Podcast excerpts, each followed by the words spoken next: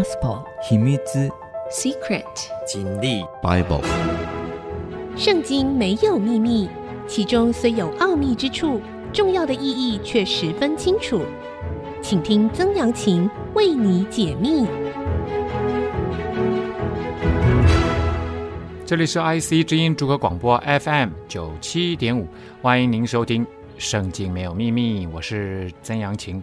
这个节目呢，同步在 Spotify 以及 Apple 的 Podcast、Google 的 Podcast 上架。如果您在 Podcast 收听的话，欢迎您按一下订阅，就会每集收到我们的节目，收听很方便的。喜欢我们的节目，也欢迎到 Podcast 评五颗星，并留下你的心得，给我支持和鼓励。好的，上一次呢，节目说到了。造反叛变啊，想把这个呃爸爸给推倒的啊，他的爸爸就是大卫王啊，啊，以色列最伟大的君王，推翻的这个呃亚沙龙啊，大卫的三儿子亚沙龙啊，他的整个叛变的过程呢结束了，最后在这个树林里面呢，被大卫王的元帅约押啊就杀了。那呃，这个战事其实在战场上结束，那大卫那边还不知道战情，所以撒都的儿子撒都，我们知道啊，祭司长的儿子呢亚希马斯就赶紧啊跑来跟这个约押说：“容我跑去，将耶和华向仇敌给王报仇的信息报与王知啊。”他说：“这是上帝耶和华上帝帮助大卫王报仇啊啊。”那这个容我跑去，所以呢，在当时在那个时代呢，都是用跑步来传递军情的，因此呢，很会跑步这件事情就变得很重要了，所以呢，才会有奥运会啊。OK，好，那这个约押呢，就对他说了：“哎呀，这个你今日不要去报信呐，改日你再去报信，因为今日王的儿子死了，所以你不可去报信。”约押知道大卫王听到这个消息不会太高兴的。他们出征之前还特别千交代万交代，可不可以留我那个儿子啊，那个不孝子啊，呃，一一个活命啊，一个活口啊，呃，所以呢，约约押知道这次讨不了什么好的，就对古示人说啊，你去将你所看见的告诉王。古示人就在约押面前下拜，就跑去了啊。那这个古示人呢，古代的古。啊，这个表示的是古示人，其实就是古时人呐。啊，在上埃及的黑奴，所以呢，这应该是啊，这个呃，当时在以色列部队当中的黑奴。啊，约押就对这个黑人就说了：“你去跑去跟告诉大卫王，说发生什么事情了？啊，说战事结束了。啊，所以这个古时人黑人呢，就在约押面前下拜，赶快跑去啊！撒都的儿子啊，这个年轻人真的是不死心呐。”，啊哈我们需要这样的年轻人哦！你你赶快派派工作给我。亚西马斯又再次对约押说了：“无论怎么样，求你容我随着古示人跑去。”约押就说：“我儿啊，你报这信息既得不到赏赐，何必要跑去呢？”说我儿哈，当然不是吃他豆腐了啊。第一个呢，亚西马斯是晚辈嘛，哈啊，约押呢这样说，代表约押很喜欢这个年轻人。就是因为喜欢他，啊，如果是跟他没什么感情啊，或者是不喜欢他，那早就派他去了。你就你就去报嘛，啊啊，约押很喜欢他，才说，哎呀，你不要去了，不要去了。亚西马斯哈，第三次请求，无论怎样，我也要跑去。啊，约押就说，好吧，好吧，好吧，你跑去吧。亚西马斯就从平原往前跑，跑过古世人去，所以他很会跑啊，他应该去参加奥运啊，这个马拉松。亚西马斯是一个非常坚定意志的年轻人啊，而且再三的毛遂自荐呐啊。大卫呢正坐在城瓮里啊，城瓮呢，呃，如果在今天的这个大陆的古城啊，我们看到啊，那这个大门一进来，其实会有一块正方形的地方哈，然后呢，这时候的城墙呢，其实会延伸过去，也就是里面还有一个城城门啊，这个城门进来。呃，如果是敌军的话啊，一进来，他们把城门一关啊，然后呢，就在城墙上的四方形城墙上面的这个士兵就拿箭射他们，这叫做瓮中捉鳖。那这里呢，其实城隍一样的意思哈，他们有内城外城啊之间啊啊，通常会在城墙上面再盖一个城楼啊，像荆州古城啊，这个大城门上面呢就盖一个城楼。那盖这个城楼有好处啊啊，既可以开会，又可以登高，怎么样？能够望远呐啊，有瞭望台的功能啊。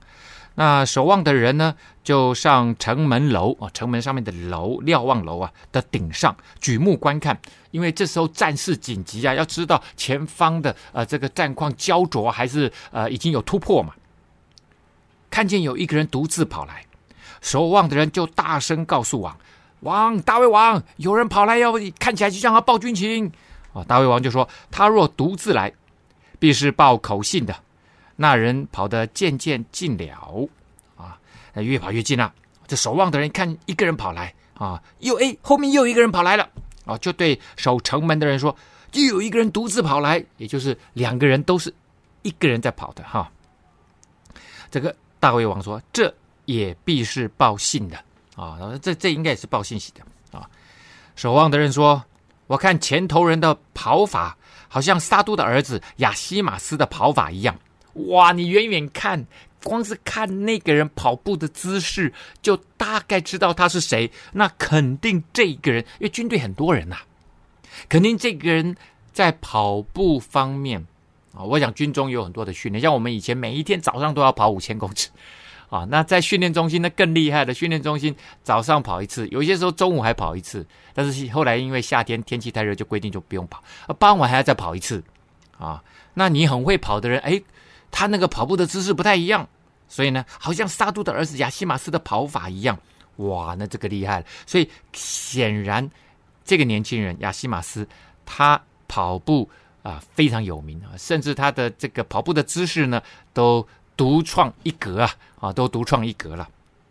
王说：“嗯，他是个好人，必是报好信息的啊。这个年轻人不错，他一定是报好信息的。”亚西马斯一边跑，就向王呼叫说：“平安啦！”平安啦！然后呢，来到王的面前，就在王面前俯伏，脸伏于地，叩拜，就说了：“耶和华你的神是应当称颂的，因他已将那举手攻击我主我王的人交给王了。”啊，他他他这是攻击谁？攻击大卫？是他儿子亚沙龙。所以那举手攻击我主我王的人，就是亚沙龙。亚沙龙交给我王了，他没有。把详细的状况告诉大卫，因为因为这个这个不好讲嘛，哦，这真的很不好讲。他既是好消息，又是对大卫来说了，对其他的人说就是好消息，可是对大卫来说，他又是坏消息啊、好了，所以呢，战事报平安没问题，报胜利没问题，但是问题是押沙龙是个问题呀啊、王就问了啊、那大卫这个关心呐、啊。少年人押沙龙平安不平安？这一句非常非常有意思。啊，押沙龙原意的意思啊，就是我父是平安。啊，我父是平安。押这个是父的意思。啊，沙龙平安，我父是平安呐。啊，啊所以呢，少年人沙龙平安不平安？沙龙不沙龙。所以这个有一点点啊，我想写这个史书的人呢、有一点点在玩文字游戏。当然呢。这个字不断的重复，在透露一个信息，这个信息就是平安。平安很重要啊！你拥有万贯家财，没有平安就什么都是 zero，都是零啊！啊，平安是什么？平安不仅仅是健健康康没事发生，真正的平安是，即使在狂风暴雨当中，你依然心如止水啊！不不是说心如止水啊，说心里面非常的笃定。上帝就说，他所赐的平安是出人意外的平安。如果你在上帝里面，啊，耶稣也在约翰福音里面说，这世上有苦难，但是我已经赐下平安，啊，就是即使你面对苦难，你心里面依然有平安。为什么上帝一直要强调这一点？因为他在告诉每一个愿意信靠他的人，他掌管一切，他创造一切，他也掌管每一个人的生命，所以呢。当他掌管一切，你信靠他，你就得着那个全然的平安呐、啊。所以少年人押沙龙平安不平安，真的很讽刺。因为押沙龙不在上帝里面，即使他的名字里面有平安，他还是不平安。然后他的名字是我父是平安，可是带给他爸爸不平安的人却是他自己。而现在大卫王平安了，但是他自己却没有平安。哇，这这句话真的讲得太好了！大卫王问这句话，亚西马斯就回答他说：“约押打发王的仆人，那时仆人听见众民大声喧哗，却不知道发生什么事。他怎么会不知道？他知道，他不敢讲，他不敢讲。所以这里真的是没有神啊，就没有平安。我们休息一下，稍后再回到我们的节目现场。”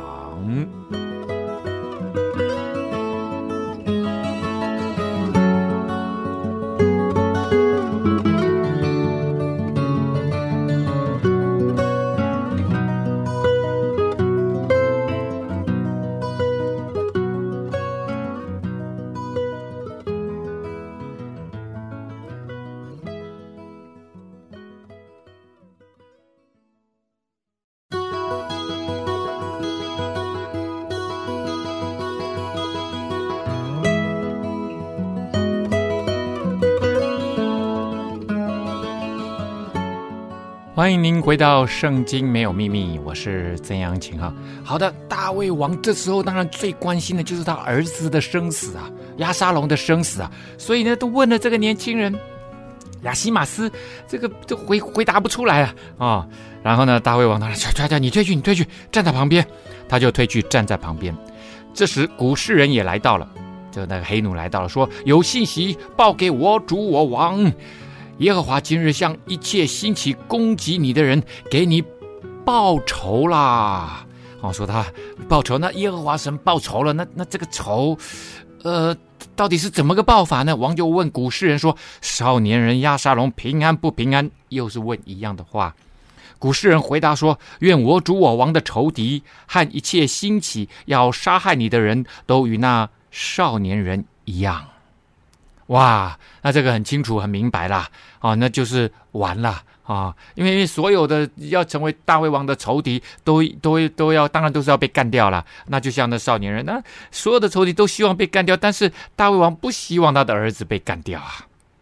王就心里伤痛啊，上城门楼去哀哭啊，一面走一面说：“我儿呀沙龙啊！”我儿，我儿押沙龙啊！我恨不得替你死，押沙龙啊！我儿，我儿啊！哎呀，大胃王他是个真性情的人啊。呃，这个虽然之前亚沙龙做错了很多事情，甚至这时候要取代他，要篡位，但是大胃王很喜欢这个孩子啊。这个孩子又长得又帅啊，头发又浓密。啊，各个方面都很杰出、很优秀，但是充满了野心呐、大卫王这样子的表现，虽然是真诚的，呃，这个心心理的表现，但是呢，他就显出好像这个战场上的胜利、国家的胜利，及不上他的丧子之痛啊！啊，及不上他的丧子之痛啊！那这当然会让旁边的军队啊。这个心里面很不是滋味。我们帮你打了胜仗，然后你只关心你儿子死了啊。这时候呢，有人就告诉月牙说：“王啊，为押沙龙哭泣悲哀呀！”啊，那众民听见王为他儿子忧愁，他们得胜的欢乐却变成悲哀啦。哎呀，这大大家觉得说，那那那这是怎样？我们好不容易，我们是拼着性命哎。拼着性命来剿平叛乱，现在好不容易得胜了，那那可是你你却为这个敌人啊，你的敌人，我们是为了你的敌人想要篡位，我们出来跟他打这场仗，哎，我们是把自己的生命付上代价，哎，所以大家就很难过啊。那日众民暗暗的进城，的一点那种凯旋归来的那种那种那种快乐都没有了。就如败阵逃跑、惭愧的民一般呐、啊！啊、哦，这时候你想，民众士兵心中作何感想？原本你看叛乱，这个你你这个儿子，原来你的儿子叛乱的儿子比我们还重要啊，对不对？这不对啊！因为为什么？你你如果是一般人就算，但是现在不是，你是一国之君呢，所以领袖的情绪 EQ 的控制非常的重要。你当然为儿子的悲伤是人之常情啊。当然你，你之前虽然有交代千交代万交代这些将领、这些士兵啊，要活捉押沙龙，但是这个战场这个很难讲的嘛啊，在战事焦灼的时候，战场上真的很难讲啦。你你不是你你说了，你在后面这样子交代一声就算了，可是为了公义、为了大局、为了国家、为了众人的福祉着想，你大卫王这时候真正真的要控制。不当的情绪的宣泄，啊！王蒙着脸大声哭嚎，你还继续哭啊！我儿押沙龙啊，押沙龙，我儿，我儿啊！你真的会让那些打胜仗的人以为自己都做错了。我不知道我刚哭了，哎，是不是大家感同身受啊？哈！押沙龙进去见王说：“你今日使你一切仆人脸面都惭愧了。”他们今日救了你的性命和你儿女妻妾的性命。你不是只有这个儿子，你还有很多儿女哎，你还有很多妻妾，你还有很多家人，你还有很多国民呢。你却爱那恨你的人，恨那爱你的人。你今日明明的不以将帅仆人为念，这些仆人讲的就是军队哈。我今日看清楚了，若押沙龙还活着，我们都死亡，你就高兴，你就喜悦了。哦，这个约押哈，当然。也也因为他跟大卫王的关系了哈，他的妈妈是大卫王的姐姐，而且可能是大姐哦，所以约押呢，可能年纪没有比大卫王小很多，他就是他的外甥，而且长期担任他的元帅啊。两个人呢，说不定从小一起长大的哈，一起玩玩的哈，所以他有些时候他讲话特别直，你看一般人不敢这样讲话的啦，啊，而且呢，他有好几次啊私下自作主张。啊，做了一些大卫王不是很高兴的举动，啊，例如杀死以色列的当时的元帅，本来是犹大跟这个以色列哈十个支派已经准备要统一的那个关键时刻，他却杀了亚那个亚尼尔啊，为了替他弟弟报仇，像像类似这样的事情一而再再而三。好了，再一次哈把这个问题告诉大卫王，哦，告诉大卫王，所以呢，现在你应当出去。安慰你仆人们的心啊，安慰军队的们的心啊！你当初就是你现在就要起来，我指着耶和华起誓，你如果现在不出去，今夜必无一人与你同在一处，大家都要叛变了啊！Right now 就是现在，这祸患就比你从幼年直到如今所遭遇的更甚啊！你从小到大没有遭遇到这么现在这么危急的时刻。大卫王，你要赶快起来！现在你你真的是糟糕，你即使打现在打胜仗，你。真的是做错事情了，哎，大卫王这个人、哦，他真的是呃从善如流，立刻就起来、哦！我相信说不定还洗把脸，坐在城门口、哦，因为他现在就在城门啊，城楼上面嘛，那下面就是城门口了嘛。众民听说王坐在城门口，就都到王的面前哈。根据呃，在那个地区的呃古代的考古遗址哈，大概在两千多年前呢，城门内发现有一个呃石制的啊，用用石头做的高台啊，城门城门口附近，原本上面应该是应该可以有一个顶棚来做遮盖的，因为那个地方太阳很烈嘛，呃，可能还设有重要人物的座椅哈座位。那应该是典礼，或者是外交场合，或者甚至一般的诉讼啊，或者是呃，都会在这个地方用上。之前我们已经说过了哈，城门口呢是重要集会场合，几乎每一天，这个城的可能是呃县长哈，或者是重要的长老都会在这个地方聚集啊。那当然啊、也是呃重要的经济交易的场合哦，所以这等于说是一个政治经济。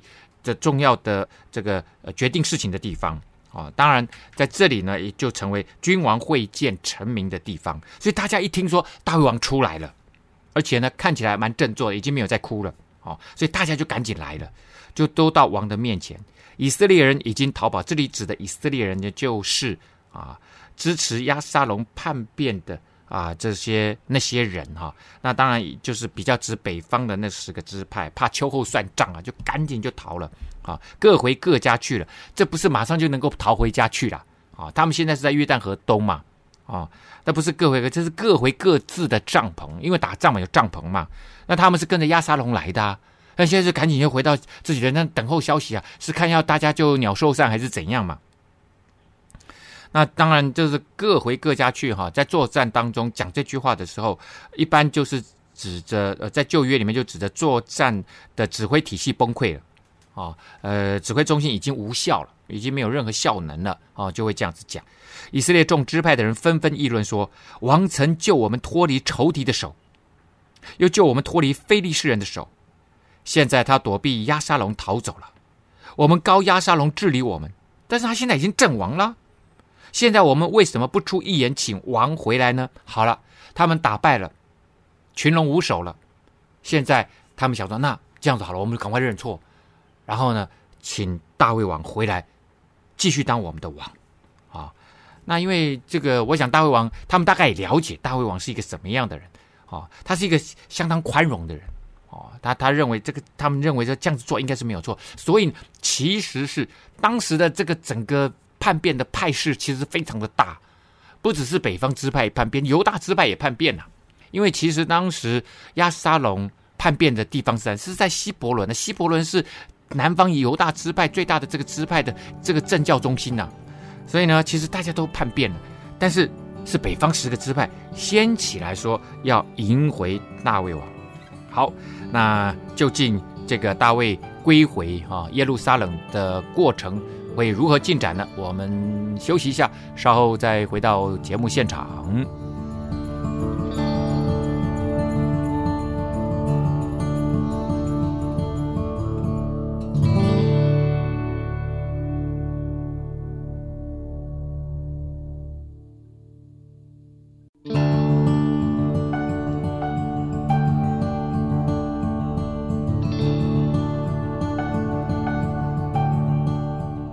欢迎您回到《圣经没有秘密》，我是曾阳晴。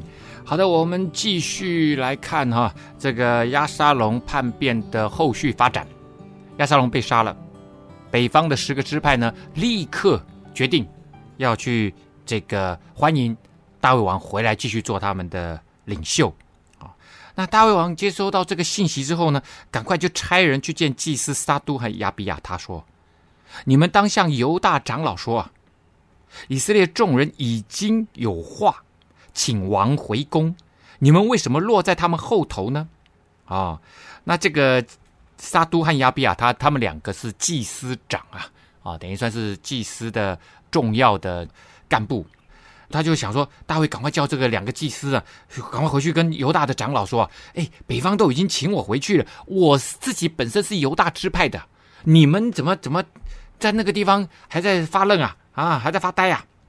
这些犹大支派，我刚说了，其实他们也有参与叛变啊。当时撒督跟亚比亚他是大卫王叫他们留在宫中啊，观看这个他的儿子亚沙龙哈，帮忙做这个反间的哈的重要工作的其中的人物啊。那当然，他叫撒督跟亚比亚他去劝，那他们两个在那个时候其实是以教领政。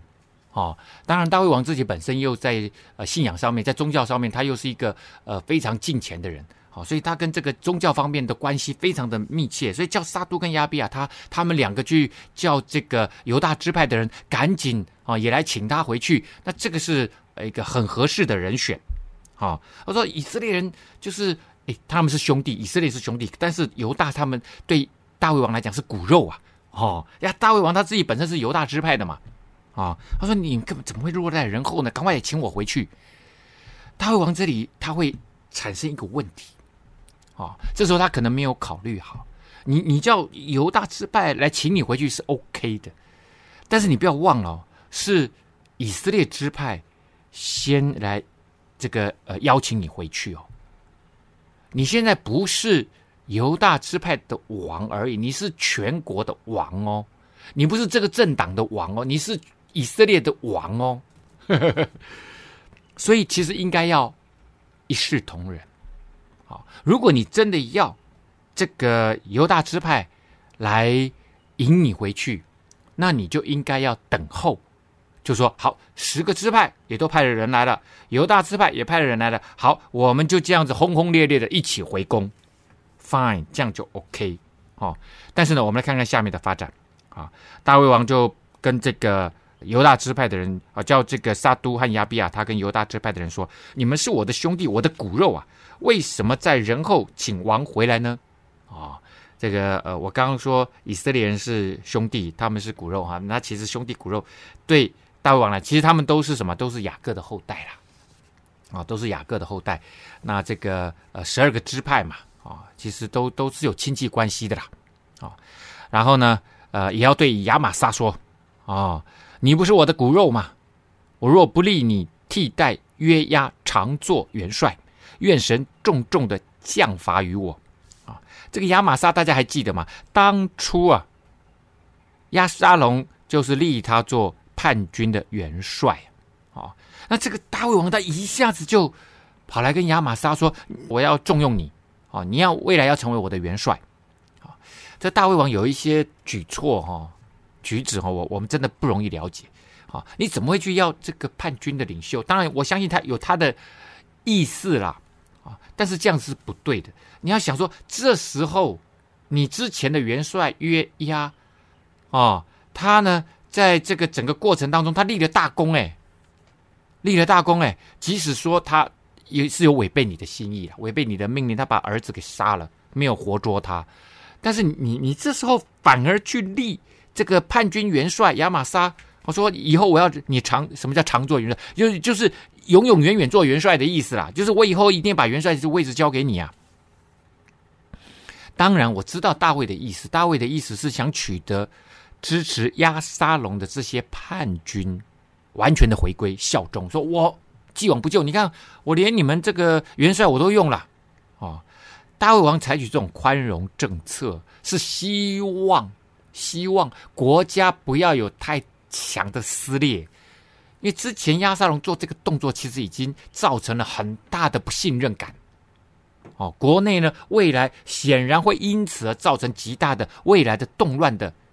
远这个这个埋下这个呃因子啊，哦，好了，这个想说用这样子的方式来挽回犹大众人的心，如同一人的心啊，所以呢，他们就打发人去见王说，呃，请王和王的一切臣仆回来。哦，所以呢，这时候呃，这个呃犹大支派的人一想，哎呦，连这个亚玛撒他都已经原谅，那没问题啊。那犹大赶紧就想说，那这个赢大卫不落人后啊，就立刻就派人去。哦，这个请王回来啊、哦，然后王就回来了，到了约旦河。所以你看哦，其实提议的是北方的十个支派先提议啊、啊，大卫王就赶紧说：“那你赶快去跑，叫叫人赶快去叫这个犹大支派来啊、”那因为其实从这个约旦河东到约到这个耶路撒冷也不是很远啊、那跑快一点哈、哦，不用一天就到了啊、来来回其实一天多，但是就在这个一两天的过程当中。北方支派还没有动作，虽然他们有去邀请，但是并没有浩浩荡荡的啊采取行动。但是呢，反而是后来接收到大卫的敦促以后，啊，这个犹大支派呢，反而率先啊这个采取行动。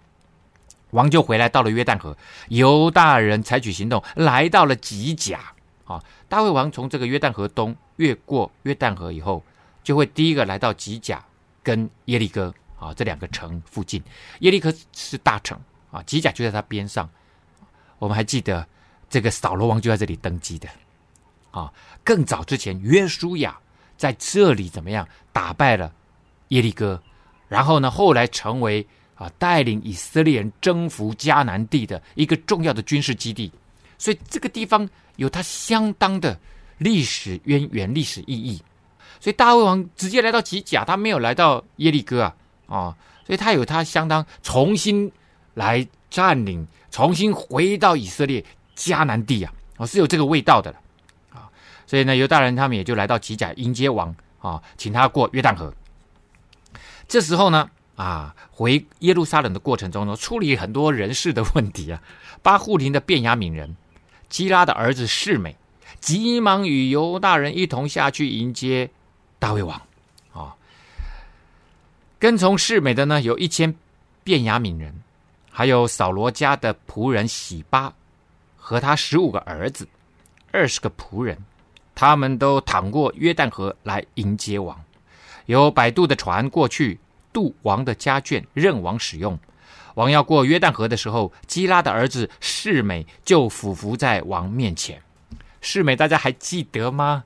啊，没多久以前，大卫啊急忙逃命，跟着他的家眷，跟着他的这个禁卫部队啊，跟着一小股的部队由约押带领的，还有一些他的禁卫军啊，其实都是佣兵，就这可能只有几千人，可能都还不到了啊，一两千人啊，因为禁卫军有有几百人啊，然后渡河。当时在要渡河之前，被这个世美啊，世美是便雅敏人呐、啊。为什么我一直强调便雅敏人？因为便雅敏人就是前往扫罗的支派啊，所以这个人一直愤愤不平呐、啊。你凭什么篡扫罗的位？所以呢，当时他大卫王非常狼狈的逃离这个耶路撒冷的过程当中，这个人在路上啊，拿着石头 K 这个大卫王。啊，丢这个大卫王的这个部队啊的队伍啊，当时他们很想把他杀了，但是大卫王饶他一命。他说：“这可能是上帝要他来故意来羞辱我的，啊，我就让他羞辱吧，这样上帝说不定看我可怜呐，饶我一命呢。”啊，结果呢，这个人，哦，但是他却是第一个回来迎接大卫的，还带了一千多个便雅悯人，啊，投诚。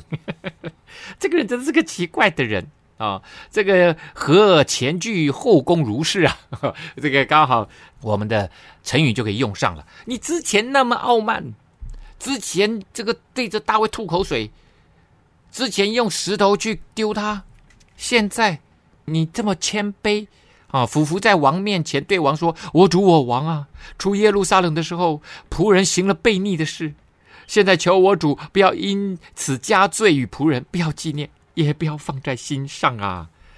仆人明知自己有罪，所以约瑟全家之中，今日我首先下来迎接我主我王啊！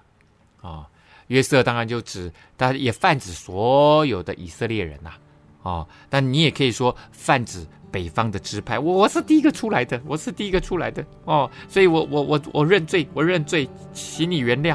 哦，那你早知如此，何必当初呢？哦，那。当时大卫王这个呃狼狈出逃的时候，你也可以不讲话啊，是不是？那要不然搞到今天这个状况哦，那究竟大卫会对他下手吗？我们休息一下，稍后再回到节目现场。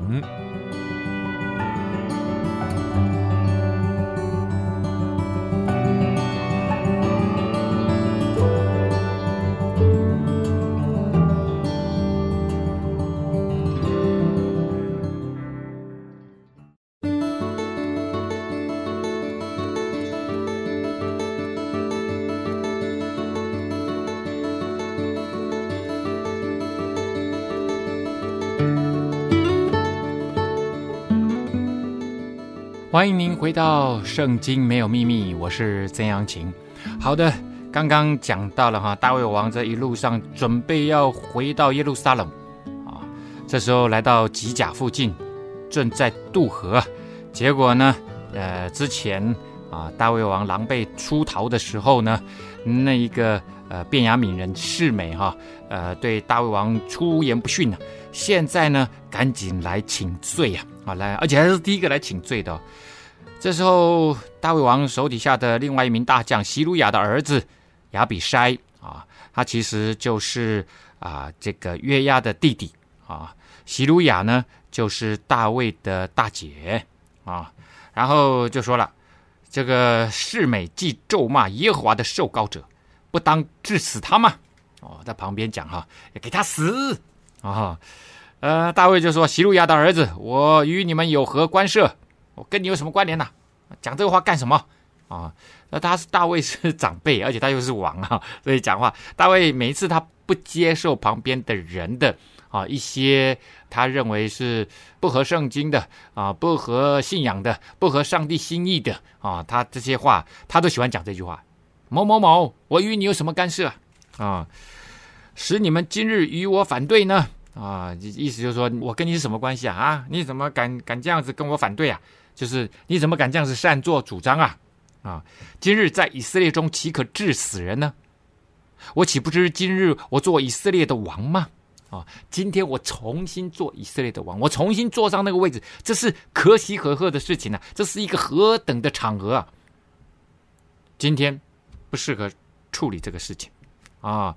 于是王就对示美说：“你必不死。”王就向他起誓，宽容政策，包括之前这样子啊，跟他呛虾啊，跟他出言不逊的示美啊一样，就是因为示美代表什么？代表便雅悯人呐、啊。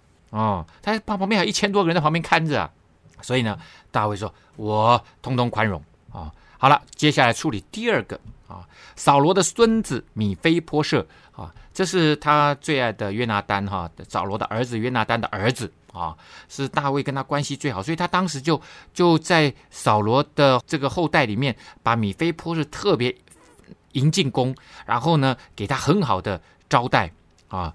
这时候米非波设也来迎接王了。他自从王去的日子，王去就是王逃走的日子啊，直到王平平安安的回来，没有修脚，没有剃胡须，也没有洗衣服，哦，那这什么意思呢？这个代表举哀的表现呐，啊，你说他修什么脚啊？因为他腿是瘸的，所以呢，他可能需要常常去把他的脚哈做很多的啊这个整理啊，啊，或做很多的保养哈，也没有剃胡须。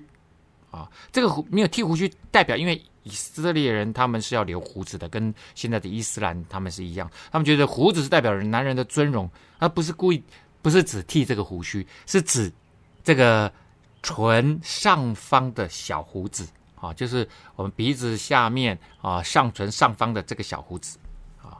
那这样子呢，也也没有换衣换洗衣服，这代表是一种举哀的表现，就代表说他这一段时间是极其悲哀的。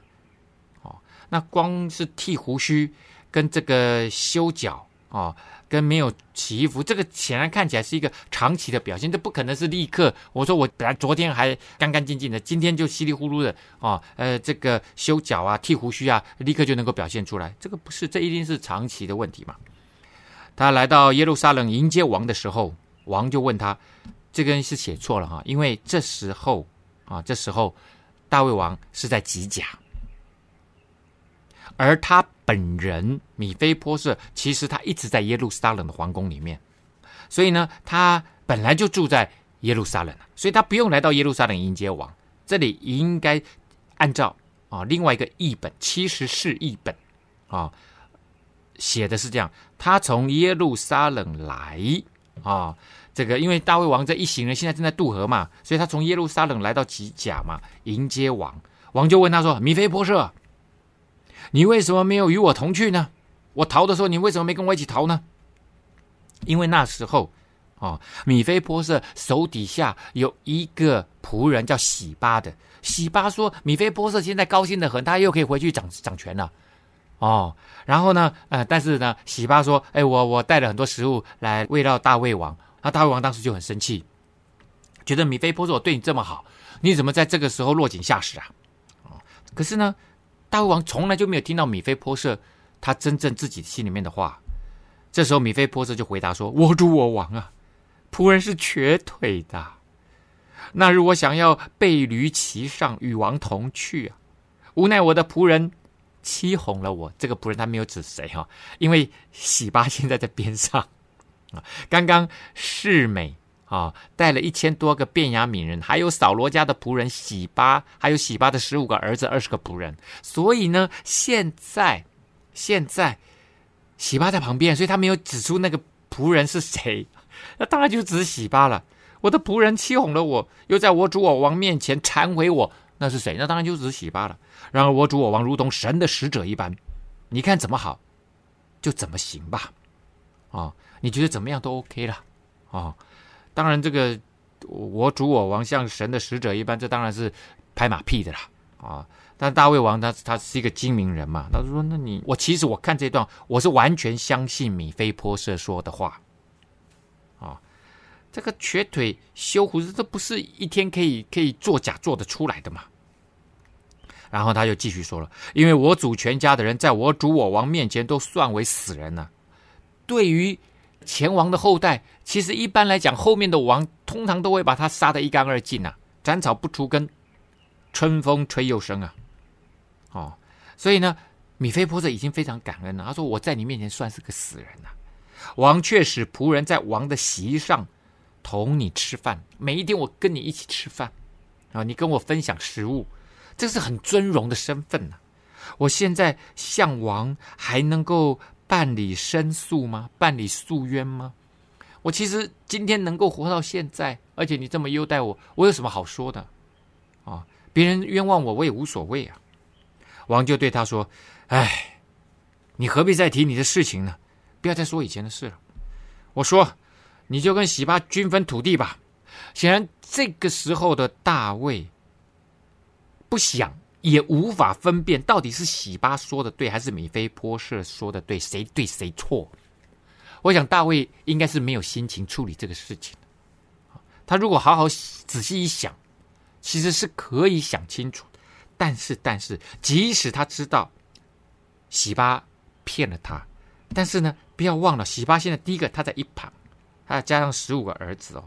啊、哦，还二十个仆人，不不是说这十五儿子，呃，二十个仆人，呃，有有是一个多么大的伟大的力量，不是，而是说，之前喜巴他带着食物来做救援啊，紧急救援，那个食物其实对当时的大胃王确实非常的重要啊，所以大胃王他大概也记得这个恩情啊，所以也不好，哦，也不好，在这个时候就断然怎么样翻脸。所以说，好吧，好吧，那你们你们就就均分均分，啊、哦，那米非波设就赶紧就对王说：“我主我王，既平平安安的回宫，就任凭喜巴都娶了去也可以啊。”现在的米菲波设他在王宫里面，大卫王已经对他很好了，对不对？他根本不需要洗巴替他管理的那个家产的出任何的收入，这些他不需要。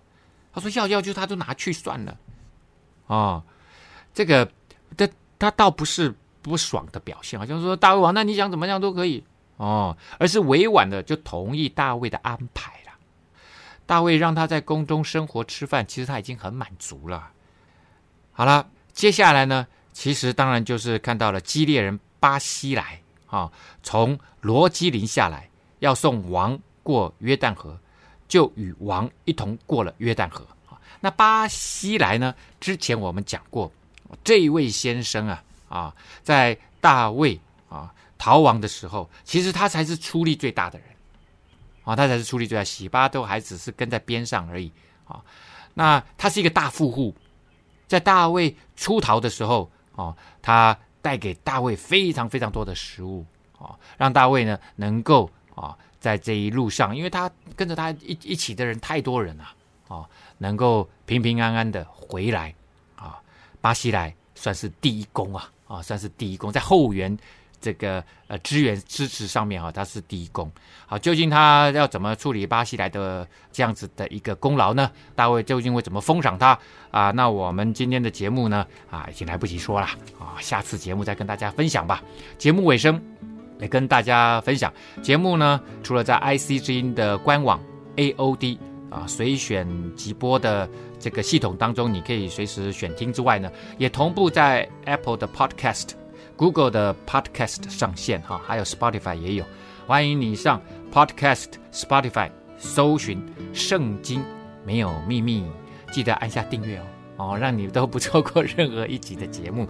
今天节目到这个地方告一个段落，《圣经没有秘密》，我们下次再会。